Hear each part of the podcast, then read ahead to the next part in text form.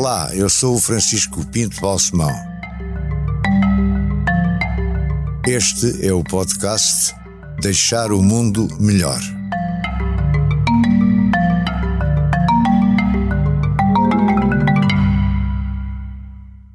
Senhora Diretora-Geral, Doutora Graça Freitas, como é que gosta de ser tratada? Diretora-Geral ou Doutora? Olha, ou de professora? Ou preferência, professora? eu gosto mesmo Graça.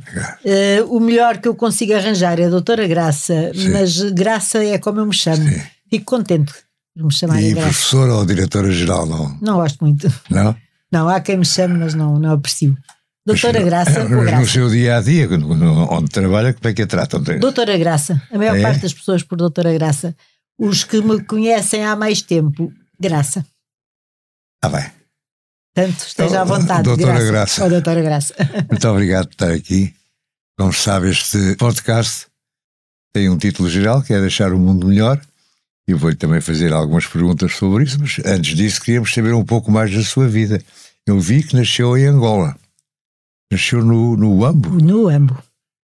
E, e pode-me contar um pouco sobre essa primeira parte da sua vida? Porquê que nasceu no Uambo? No? É, é uma parte interessante. O meu pai foi para a África, era funcionário público eh, daquilo que era a administração do Estado na altura, portanto começava por um cargo muito baixo era e depois ia funcionário do Ministério do. Ultramar cá ou, é- ou foi Sim, fun- era funcionário cá, público de- lá? Creio que de cá, eh, creio que do Ministério do Ultramar, não sei, mas fez toda a carreira lá. Eh, e começou como estagiário no Uambo, que era uma cidade, começou pelo posto mais baixo, digamos assim, e foi nessa altura que a minha mãe foi ter com ele, a minha mãe casou por procuração, que é muito interessante, aqueles casamentos Então, e onde é que eles conheceram cá? Conheceram-se cá e, portanto, quando a minha mãe foi para a África, já ia casada por procuração para ir ter com o meu pai. E, entretanto, meu pai estava no AMBA a fazer parte, de, enfim, da sua, seu início profissional. Então a sua mãe foi daqui para o Uambo, que era um destino que ela não tinha a mínima ideia que aqui ia a encontrar. mínima ideia, antes pelo A contrário. sua mãe era de onde? A minha mãe tinha nascido na Madeira. Nós temos uma história muito interessante. O meu avô era de Alenquer e no princípio do século XX foi fazer um trabalho por seis meses à Madeira. E conheceu uma senhora e lá se casou e nunca mais voltou ao continente. Dizia-se que a, a- viagem dele de barco daqui para a Madeira deve ter sido um pavor, porque o meu avô nunca mais saiu da Madeira. Portanto, a família, se quisesse, podia ir vê-lo lá, mas ele nunca mais voltou ao, ao continente. E conheceu esse avô. Conheci o meu avô muito bem. E, entretanto, a minha mãe foi ter com o meu pai e pronto, e depois eh, ficou grávida e nasci eu. Mas os seus pais conheceram-se na Madeira também? Conheceram-se na Madeira, conheceram-se na Madeira, eh, o meu pai foi para a África e a minha mãe foi ter com ele. Depois nasci eu eh, e tenho uma parte muito interessante da minha vida porque toda a gente nascia em casa, uma parteira, e a minha mãe tomou uma decisão. Eu fui nascer a um hospital público em 1957. Era uma coisa Eh, para a Frentex, como se costumava para a dizer. Frentex, mas não muito inteligente, dadas as características do hospital público. Portanto, eu sobrevivi à minha primeira prova a sério eh, com o meu nascimento, porque consegui ter alta viva de um hospital com muito mais Também características. tem um irmão que também nasceu lá? Também nasceu, mas num hospital novo Ah, que entretanto o, o hospital, enfim, foi modificado e o AMBO fizeram um hospital novo. E o meu irmão nasceu no hospital novo. e tem recordações desse tempo de lá? Deve ter, com certeza, não? Tenho porque eu fiz a escola, os dois primeiros anos da escola primária em África. Portanto, meu pai, como lhe disse, era funcionário administrativo, andava pelas pequenas terras da África a fazer a sua carreira. Mas a família tinha uma base, não? Não? Não, não, a Andava partir de certa atrás, altura deixou com- de ter com- base. Eh, havia um- uma, uma forma organizacional interessante em que o governo providenciava casa para os funcionários faziam parte da administração pública do Estado. Portanto, movimentavam-se em comissões de serviço, mas só tinham que levar malas com roupa Portanto, os própria. seus pais, e, eh, a sua doutora e o, e o E seu irmão, irmão? andaram Sim, terra em terra. sim, sim, sim. Quantas terras? Muitas, muitas, muitas.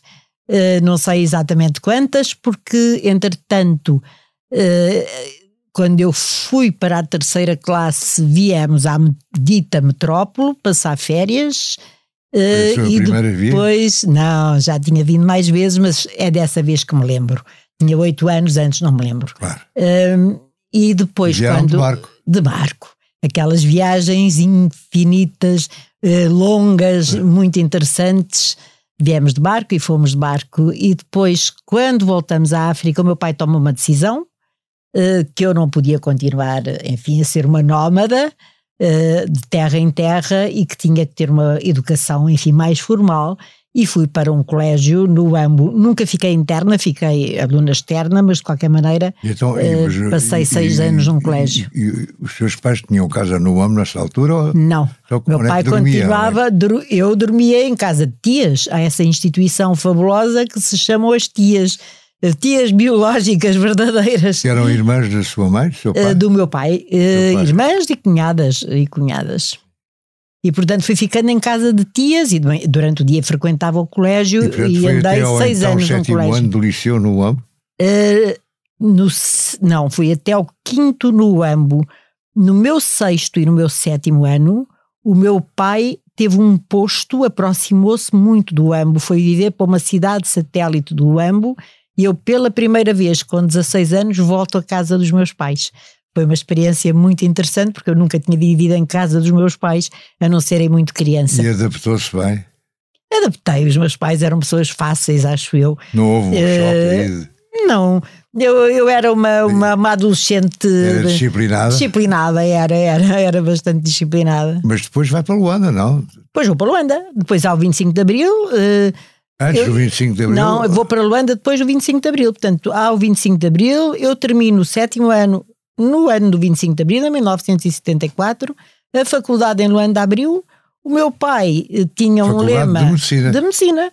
que era a sua vocação. Era, Descobriu essa vocação cedo? Não, não, não. Eu tive outras profissões em vista, não descobri cedo essa vocação. De qualquer maneira, vou para Luanda para medicina, que era o curso, era a minha terceira escolha, digamos assim. Qual, qual era a primeira? Quais eram as outras? A primeira Eu- é, é sabido que eu gosto muito de, de plantas e se eu pudesse, eu tinha era tido uma profissão ligada à agricultura. Claro que meu pai não achava isso uma hipótese e, portanto, não- primeiro não tínhamos terras. Segundo, meu pai não achava que fosse uma profissão interessante e ser, eh, enfim, ligada à agricultura. Não, estava po- posto, posto de parte. Eu gostava muito de arquitetura. Uh, de qualquer maneira não tinha notas boas a matemática e portanto era impossível ir para a arquitetura e portanto a medicina surge como uh, a terceira Portanto, opção não é da uma minha vida. vocação daquela. Não, não, de sempre. pequenina não. Não, foi por exclusão de partes e depois também por influência das minhas amigas. As minhas amigas mais próximas, essas sim, queriam ser médicas e portanto acabei por ir para a medicina então, muito por influência. Fica em Luanda já depois do 25 de Abril. Fico em Luanda. Quanto tempo? Fico em Luanda depois mais de um ano, portanto eu vou para Luanda 25 de Abril, portanto eu saio de Luanda em junho. Eh, Eu saio de Luanda na véspera da independência de Moçambique, portanto em junho eu saio de Luanda porque já não havia condições, a faculdade já estava fechada e eu volto ao Ambo. Eh, Mas Ah, não volta regresso a Portugal, volto ao Ambo, Onde estão os seus pais? onde estão os meus pais, e os meus pais fazem uma coisa absolutamente bizarra. Eh, o meu irmão precisava de um tratamento médico, os meus pais eh, põem-se num avião comigo e com o meu irmão e levam-me a mim e ao meu irmão para a África do Sul, para o meu irmão ser tratado, os meus pais voltam a Angola. Isto quando já havia, creio eu, uma ponta aérea com as pessoas a saírem de Angola. O meu pai fazia as coisas muitas vezes ao contrário da maior parte das Volta a pessoas Angola para o AMBO. para o Ambo, para o Ambo, como se nada se estivesse a, a- a passar. E depois, enfim, co- constata que de facto havia um movimento de saída, só que, como me tinha deixado a mim e ao meu irmão na África do Sul, meus pais saem de Angola de carro e vão pela, pela Namíbia até Durban, na cidade onde eu e o meu irmão estávamos, e encontramos aí. Quanto É, tempo é que esteve em Darwin? Tive uns meses, eh, tive entre julho, junho e julho, gostei. Eu não gostei. fazia nada, Gostei, não? não fazia nada, exatamente. Quer dizer, não fazia nada, mais ou menos. O meu pai matriculou-me logo numa faculdade. Eu não cheguei, foi a, a- a frequentá-la.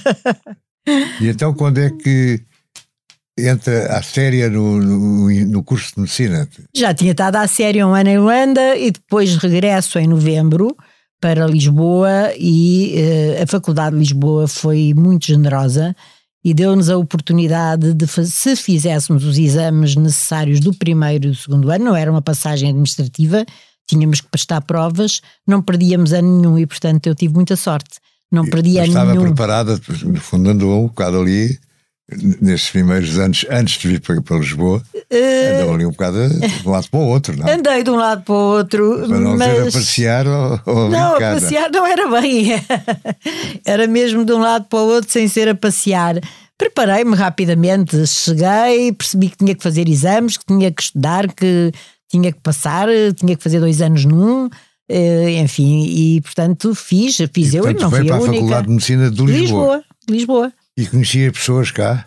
As minhas, os meus colegas que tinham vindo de Luanda, eu não era a única nómada, portanto havia muitas outras pessoas do meu ano e de outros anos que eu encontrei na Faculdade de Medicina de Lisboa. Mas era um clã angolano que fazia um grupo à parte. Era, mais ou menos um clã angolano, um clã moçambicano, um clã de estudantes trabalhadores, porque entretanto naquele ano tinha havido uh, aquele ano de interrupção uh, em que não houve entrada Já, direta no ensino superior em Portugal. Uh, e portanto, enfim, havia o grupo dos, das pessoas que tinham vindo da África e havia o grupo das pessoas mais velhas, ou militares, ou estudantes trabalhadores, e portanto foi assim a minha entrada na faculdade. E guarda boas recordações do, dessa primeira fase da sua vida em África?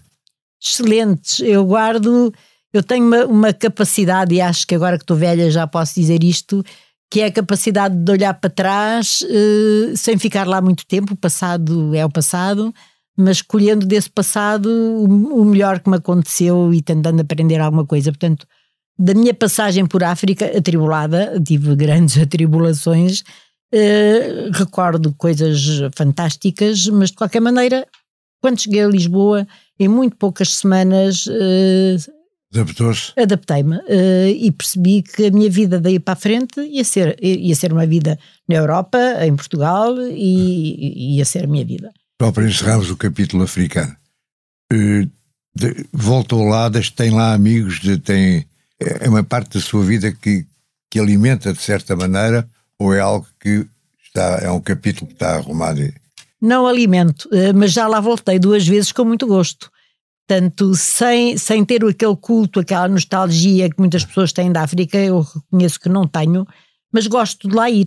Eh, já lá voltei duas vezes, a Angola concretamente, e uma amigos, amigos e amigas têm lá? A maior parte dos meus amigos e das minhas amigas seguiram o mesmo percurso e, portanto, estão em Portugal ou estão na Europa ou, entretanto, foram para outros países. Portanto, tenho muito poucos amigos uh, em Angola, muito poucos. O meu, o meu grupo, o meu núcleo mais, mais chegado veio todo para Portugal. E como é que portanto, encontrou esta Angola comparada com a, a, sua Angola? É outro mundo. É, é um mundo completamente diferente, uh, com, com coisas boas, com coisas menos boas, mas é, é outro mundo. Não há, não há qualquer eh, comparação. Enfim, não estou a pensar no clima ou no sol, essas coisas são supérfluas. Estou a pensar no tecido social. É outro mundo. Uh, enfim, é um mundo de que eu visito e de que gosto de visitar, mas eu sou sou europeia, a minha matriz é. é, é As suas deslocações já mais recentes foram já eh, como diretora-geral de saúde, que foi nessa qualidade, como cientista, como. Sim, já na, como, como, como, Não, como profissional.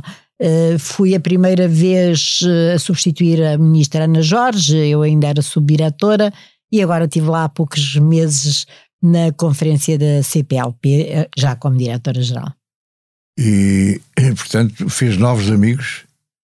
Fiz novos amigos, eh, sou amiga das pessoas que trabalham eh, em África, em Angola, os meus homólogos, quer em Moçambique, quer em Cabo Verde, quer eh, em, Angola propriamente, eh, tenho grandes amigos, já amigos eh, recentes de agora, dos últimos 10 anos, os meus colegas, os colegas dos Institutos Nacionais de Saúde, as pessoas que trabalham, os médicos, enfim, enfermeiros, portanto, amigos, amigos recentes, digamos. E tem mantido, portanto, contacto, tem ido, eh, tem ido às várias ex-colónias? Uh, tive em Moçambique há uns anos, uh, em Angola, não fui à Guiné, não fui a São Tomé, Cabo Angola Verde. e Moçambique, Cabo Verde sim, Cabo Verde vou com mais frequência. É mais perto, temos mais ligações, vou com mais frequência. Vi, vi pelo seu acenar de cabeça que Cabo Verde entusiasma. Bastante.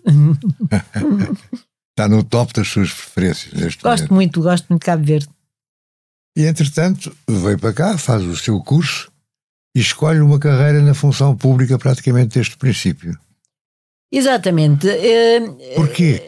Uh, houve coisas muito interessantes.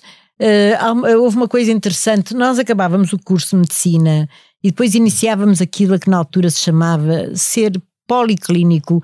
E éramos P1, que era o primeiro ano em que fazíamos o internato geral, depois P2, depois, bem, enfim, devíamos acabar a nossa carreira em P2. Uh, só que havia uma coisa bizarra também, e é a segunda vez que eu uso a palavra bizarra, que era a data, a data dos nossos concursos estava indexada uh, à queda dos governos e, portanto, uh, nós nunca mais fazíamos exame para sair da parte. Eh, éramos estagiários eternos. Havia quem chegasse uh, seis anos de estágio, eu cheguei a P5. Portanto, eu devia ter feito o exame para entrada na especialidade no segundo Qual ano. Qual é a sua especialidade? Eu sou especialista em saúde pública. Aí tomei uma decisão. Eu tive cinco anos no Hospital Santa Maria, parte deles num serviço de cirurgia. A saúde pública é uma especialidade, tal como é a psiquiatria, por exemplo? É exatamente isso, exatamente. É uma especialidade médica, igualzinha uh, às outras, uh, com a sua duração, o seu currículo, uh, as suas, enfim, os seus objetivos, e foi uma decisão que eu tomei na altura em que tive que fazer uma escolha. Portanto, quando se escolhe a especialidade, eu nessa altura, porque conheci pessoas interessantes da saúde pública, percebi que queria experimentar mais do que fazer o bem aos meus doentes, poder fazer o bem a pessoas que eu nunca encontraria na minha vida, fazer o bem de uma forma geral, com é um medidas mais genérico, genérico, mais... exatamente, fazer o bem para pessoas que eu nunca encontraria cara a cara. Um, e fazer o bem é o quê para si?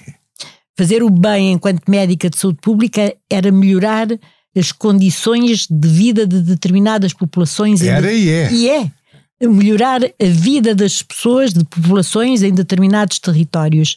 E foi por esse motivo que depois, mais à frente na minha carreira, eu abracei tanto uh, o que eram as doenças ainda, uh, enfim, importantes, as doenças infecciosas, eram e são, e provou-se que são as doenças infecciosas, a questão da vacinação, a questão, a questão das emergências em saúde pública. Portanto, é, é melhorar de facto a vida e os indicadores de saúde de uma população, como eu lhe digo, que nunca, nunca hei de ver pessoalmente, mas eh, sei que estou. Uh, Isso é uma profissão de fé quase religiosa. Não. Não, é bastante pragmática e bastante, tem religião, bastante tem, cientista. Do ponto de vista religioso, como é que se situa? Uh, eu sou agnóstica, eu tenho uma experiência muito interessante. A minha família uh, era católica não praticante e eu, a minha maior experiência religiosa foi quando fui eh, parar eh, com 9 anos de idade a um colégio em África, como lhe disse, era um colégio religioso. E nessa altura foi bastante traumático, porque eu fui confrontada com a existência do inferno e que era um sítio que eu percebi que era fácil me ir lá parar.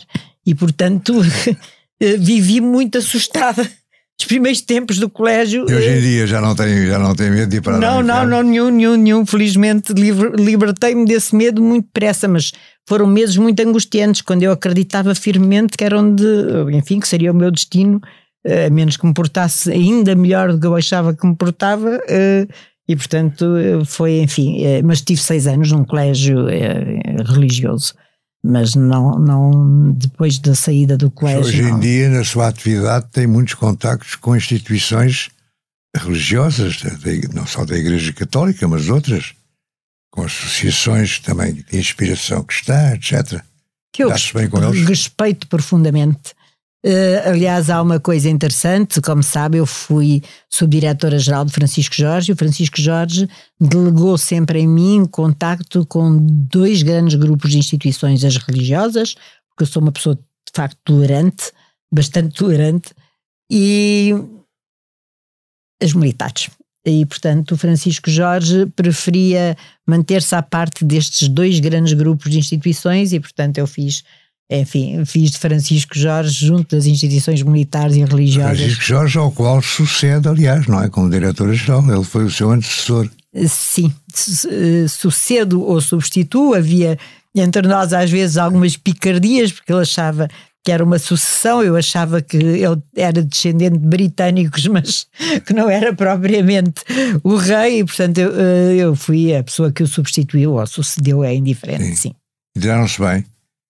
Nós uh, tínhamos grandes discordâncias, um nós é? tínhamos enormes discordâncias. Eu era subdiretora do Francisco Jorge, uh, ele tinha coisas muito interessantes, delegava muitas coisas em mim, mas também facilmente as avocava. Uh, portanto, quando não lhe agradava, dizia: Bem, agora não, não quero que faças assim. Eu dizia: Mas tu delegaste em mim. Ele dizia: Então deleguei, mas aboco. Uh, mas no fundo dávamos bem, porque depois de combinarmos uma coisa, uh, nenhum de nós, enfim, deixava de a, de a fazer.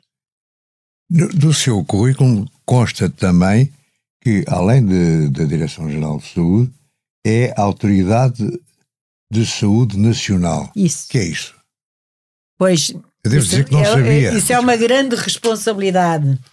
Ser-se autoridade de saúde em Portugal eh, é assumir o poder discricionário do Estado em determinadas matérias, nomeadamente defesa da saúde pública.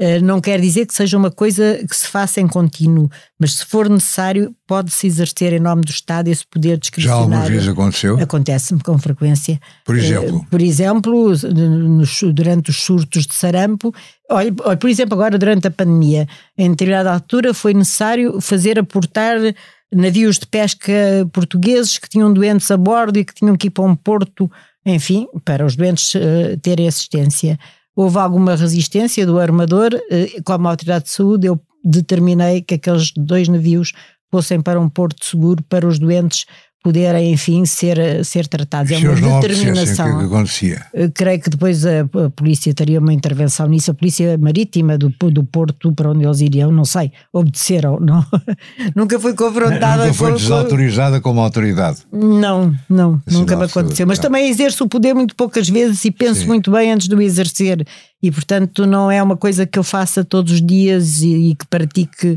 sem, sem ser com bastante ponderação. E o que é que faz todos os dias? Vemos lá aparecer na televisão, vemos lá responder a perguntas, vemos lá dar informações em momentos de alguma crise, não é? Diferentes. Agora, no dia a dia, qual é o seu dia a dia?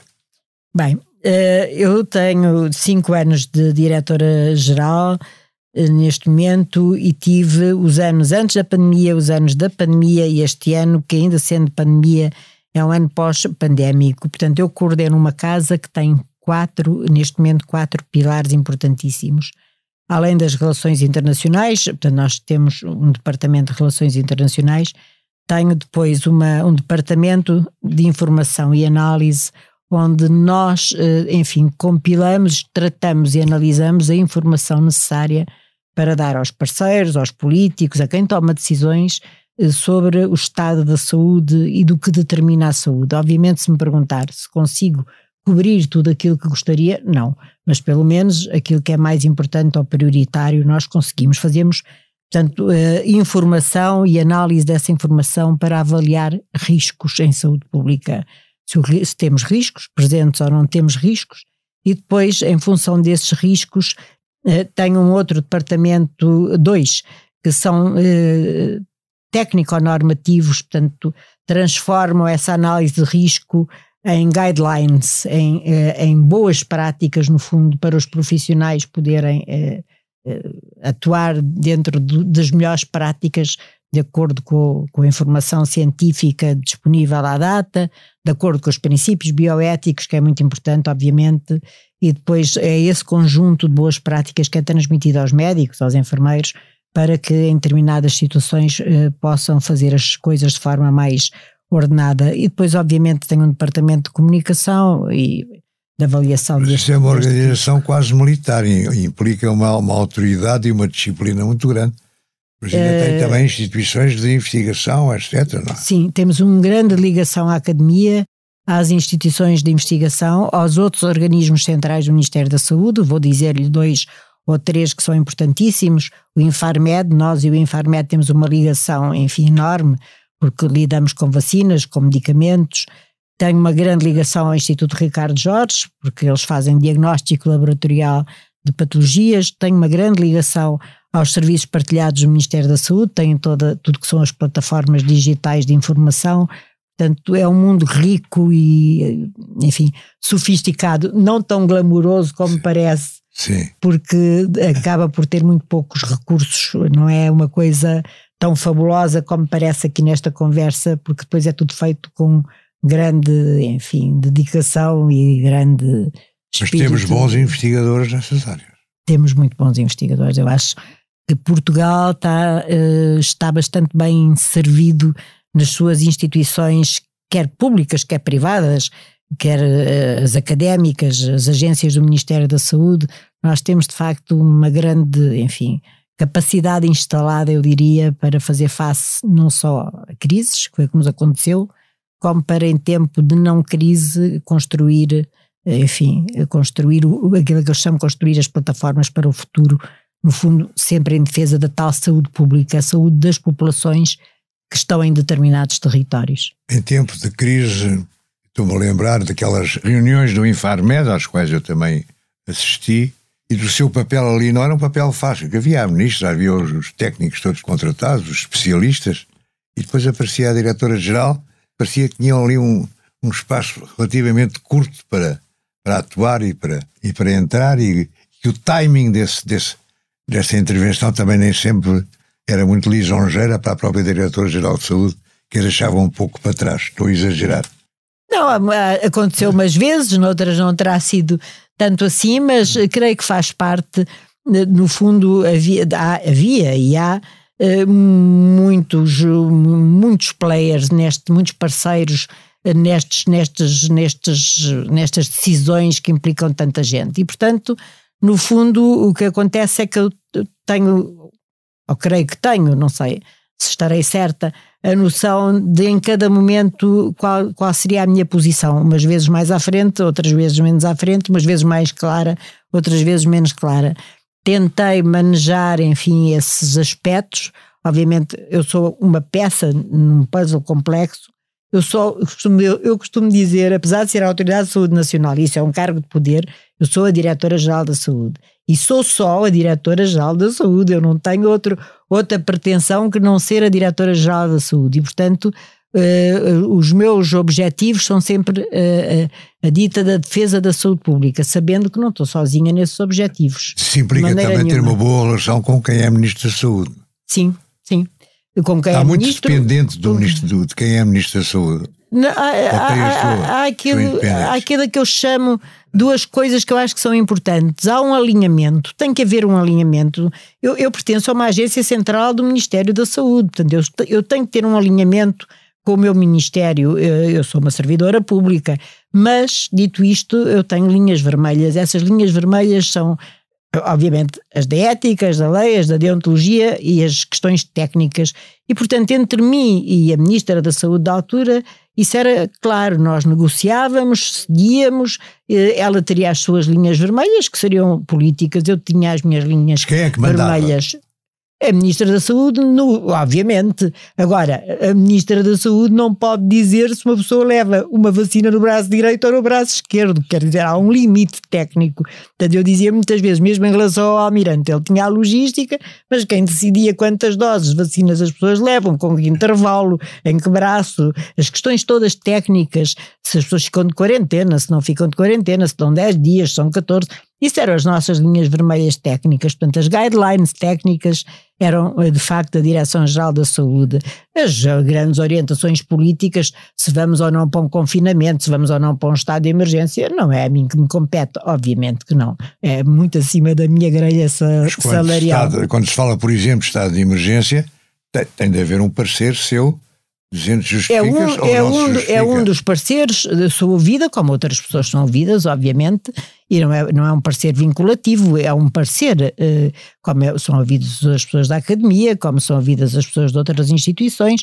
Portanto, isso é uma, é uma decisão que está para além das minhas eh, competências. Portanto, e, e uma vez entendidos esses papéis, eh, consegue-se ter uma, um relacionamento que eu diria. Não há, portanto, os chamados conflitos positivos de competência.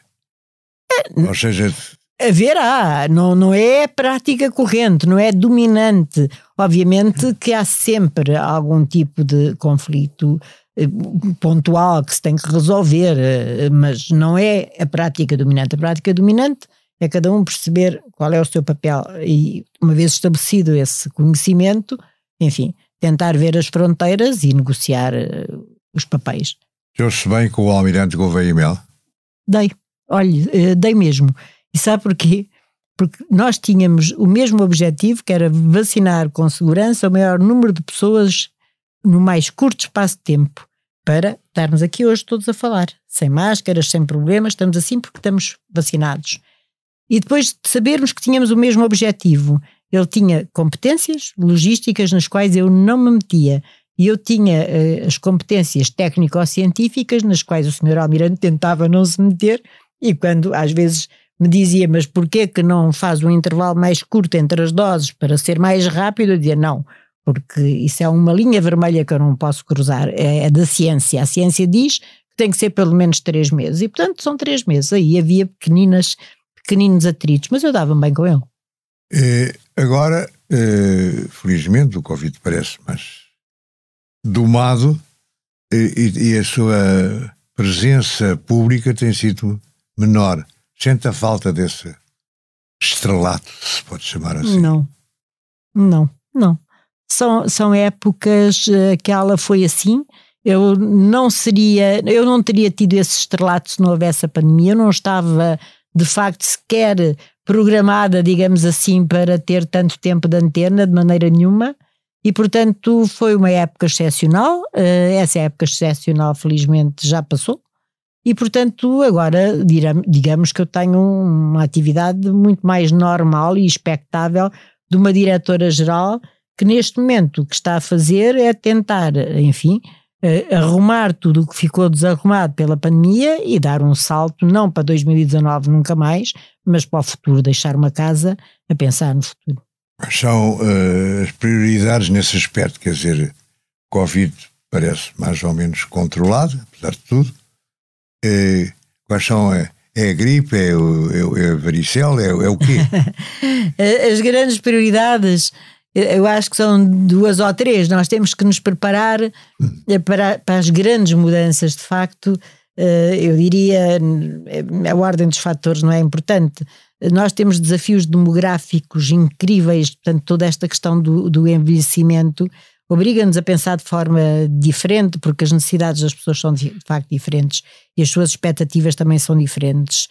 Uh, batido ou não, as mudanças climáticas vão definir alterações enormes a nível das doenças, dos micro-organismos, dos movimentos das pessoas e, portanto, tudo isso é, é, é importantíssimo. Também é muito importante uh, o, o, outra, um outro, enfim, ângulo deste poliedro, digamos assim, que é co como é que as pessoas se comportam perante uh, alterações tão, tão drásticas, de uma escala enorme, que acontecem de forma tão rápida. Uh, como é que é o comportamento das pessoas? Isso é a área que mais me fascina. Perceber. Uh, eu comecei a pandemia a pensar que teria que haver um domínio técnico das tais guidelines, das tais orientações. E, e hoje penso tem que haver um grande equilíbrio entre o que é o que os técnicos entendem, os académicos entendem e o que a sociedade quer e está disposta a, a ter. E, e como é que se encontra esse equilíbrio? Negociando, aprendendo. Devíamos agora estar a fazer uma coisa que eu creio que não se fez o suficiente. Nós devíamos ter tempo para parar, para pensar e para tentar, eh, enfim, eh, identificar e aprender lições que a pandemia nos deu. Mas não temos tempo. Infelizmente não temos tempo. Não tivemos nem temos. Uh, e não temos. E, portanto, uh, espero que quando acontecer a próxima pandemia, aqui no fundo de, dos nossos neurónios exista alguma capacidade de não cometer uh, os mesmos erros, de tentar fazer de forma diferente, melhor e, sobretudo, pensar um bocadinho mais de facto o que é que a sociedade quer ou o que é que a sociedade está disposta a, a, a pagar pela segurança sanitária. Tem pena de não ter feito uma cadeira académica propriamente dita? Não. Não? Não, eu dei aulas na Faculdade de Medicina durante 25 anos. Uh, e, e, obviamente fui confrontada com poder eh, fazer uma carreira académica, mas eu não, não eu, eu gostava mesmo mais do que da investigação, gostava muito de dar aulas, eu gostava muito dos alunos, gostava muito de estar eh, todos os anos com, com, com, uma nova geração de alunos, portanto tive sempre o privilégio de ir vendo as mudanças sociais através dos meus alunos. Eu ia, eu ia tendo 31, 32, 33 anos e eles tinham sempre 19, sempre 19, 19, 19. Portanto foi um privilégio. Tem planos alunos. para os próximos anos? Ainda não. Ainda não, porque eu estou a atingir o final da minha carreira. Quando é que atinges? Uh, dentro de meses. Eu, dentro de meses, eu tenho 65 anos. Dentro pois eu de não meses... quis estar a dizer a idade, não, não se diz às senhoras. Dizer, mas, não, diz. Já que o diz, é isso mesmo, tem 65. Tenho 65 anos e, portanto, estou a acabar a minha carreira. E depois? Uh, e depois, quero fazer aquilo que disse há bocadinho. Quero fazer um intervalo e ter direito ao ócio durante uns dias, não, ter dias, meses, anos, o que for, Sim. enquanto me apetecer, não ter, não ter uh, horários, não, o direito mesmo ao ócio, a, a, a não fazer nada. Portanto, depois verei quando acabar esse, esse período de ócio, creio que terei que fazer o que tenho feito menos, que é de facto pensar e pensar e tenho muitas alternativas. Posso tentar ir estudar novamente, aprender, uma área nova, sei lá, posso ir para, para Belas Artes, tentar aprender alguma coisa, numa área em que nunca fiz nada, uh, mas que podia aprender. Uh, posso tentar uh, trabalhar, olho, dar aulas, gosto tanto, ter um, uma ligação a uma faculdade e continuar a dar aulas. Uh, gosto muito de ler, é das coisas que eu mais gosto de fazer. Já pensei oferecer-me para uma editora, nem que não me paguem, mas ao menos leio, tenho acesso aos livros. Sim, mas vida pessoal, é casada, tem A vida filhos. pessoal, olha, sou casada, tenho dois enteados, três netos, uh, tenho um marido bastante agradável de conviver. Bastante uh, agradável. Bastante agradável, gosto, gosto bastante agradável, bastante agradável. E ele também vai gostar. espero que sim, espero que sim. Eh, foi o meu marido que, que, aguentou a pandemia toda, portanto, todo aquele período, enfim, em que eu só trabalhava, trabalhava, portanto, meu marido foi de facto o grande suporte. E o que é que faz nos dias de descanso, quando, ao, ao fim de semana, ou quando vai de férias, quais são os seus passatempos? ainda, não consegui, ou... ainda não consegui ter muito descanso, mas enfim, há, há uma coisa que eu nunca deixei de fazer, nem durante a pandemia, aliás, era uma competição enorme entre o, o sono e o livro. Eh, eu hesitava sempre, ao fim de muitas horas de trabalho, quando finalmente me deitava, eh, era uma luta entre durmo ou leio, leio ou durmo.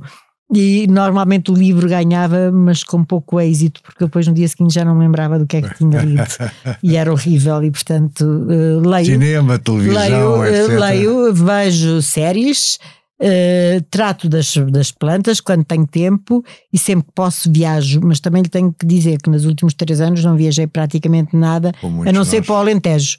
É assim, vou para o Alentejo com muita frequência, porque uh, não tendo lá nascido, nem tendo lá raízes nenhumas, gosto muito do Alentejo. Deixar o mundo melhor tem o patrocínio da Hyundai. Juntos avançamos para uma mobilidade mais sustentável. Porque o que move a Hyundai hoje é garantir um mundo melhor às gerações de amanhã. Hyundai. Mudamos o futuro. Uma última pergunta. Se pudesse escolher uma época da existência do homem, de que tanto muito a conhecemos, do passado, ou, se quiser, do futuro, qual é que escolhia? Olha, eu do passado creio que não escolhia nenhuma, porque lhe vou dizer uma coisa, e isso aí é a minha veia de saúde pública e sanitarista. Todo o passado me parece muito pouco higiênico, tudo aquilo é uma coisa que me horroriza, uh, as questões dos banhos, de, de, pronto, da falta de higiene. Mas se fosse para o passado, era nitidamente para Florença, no Renascimento era para onde eu queria ir. Mas eu preferia ir para o futuro. É. Sinceramente, preferia é, para ir futuro? para o futuro. Um futuro daqui a 100 anos, por exemplo. Queria ver eh, onde é que a humanidade foi, o que é que aconteceu durante estes 100 anos. Eu estou outra vez a ler ficção científica, já não li há, há 30 anos, para ver como é que agora uma sexagenária analógica lê ficção científica e, e é interessante Quais são os projetar. Agora estou a, ler, estou a ler o Asimov, o Isaac Asimov. Ah, Asimov. Uh, estou a ler o Asimov. Novamente, tinha lá em casa e agora fui, fui restaurá-lo. Mas gostava de ver o futuro, de ver como é, o que é que aconteceu, como é que são as pessoas do futuro, como é que pensam, como é o, o que é que a humanidade descobriu, como é que são as tecnologias. Tenho uma imensa curiosidade do, do futuro passado, nem por isso. Muito obrigado por ser tão interessante entrevista, conversa e desejo todas as felicidades. Eu é que agradeço, foi mesmo um privilégio estar aqui. Tenho que lhe fazer uma confissão. Eh, quando tive a minha primeira casa, era solteira e não, não, não tinha dinheiro sequer para comprar o expresso, lia o expresso emprestado. Tinha uns amigos que me emprestavam uma semana depois. Depois, quando tive a minha segunda casa, já tinha dinheiro para comprar o expresso e continuava solteira. Não, não utilizava a dispensa, mas não, não conseguia deitar fora o expresso. Achava que aquilo tinha sempre muita leitura interessante para ser revisitada. E quando mudei de casa, enfim, descobri que tinha uma dispensa uh, de cheia chão até ao teto cheia de expressos. É um foi, bom produto para e guardar. E foi o que me custou mais enfim, a arrumar.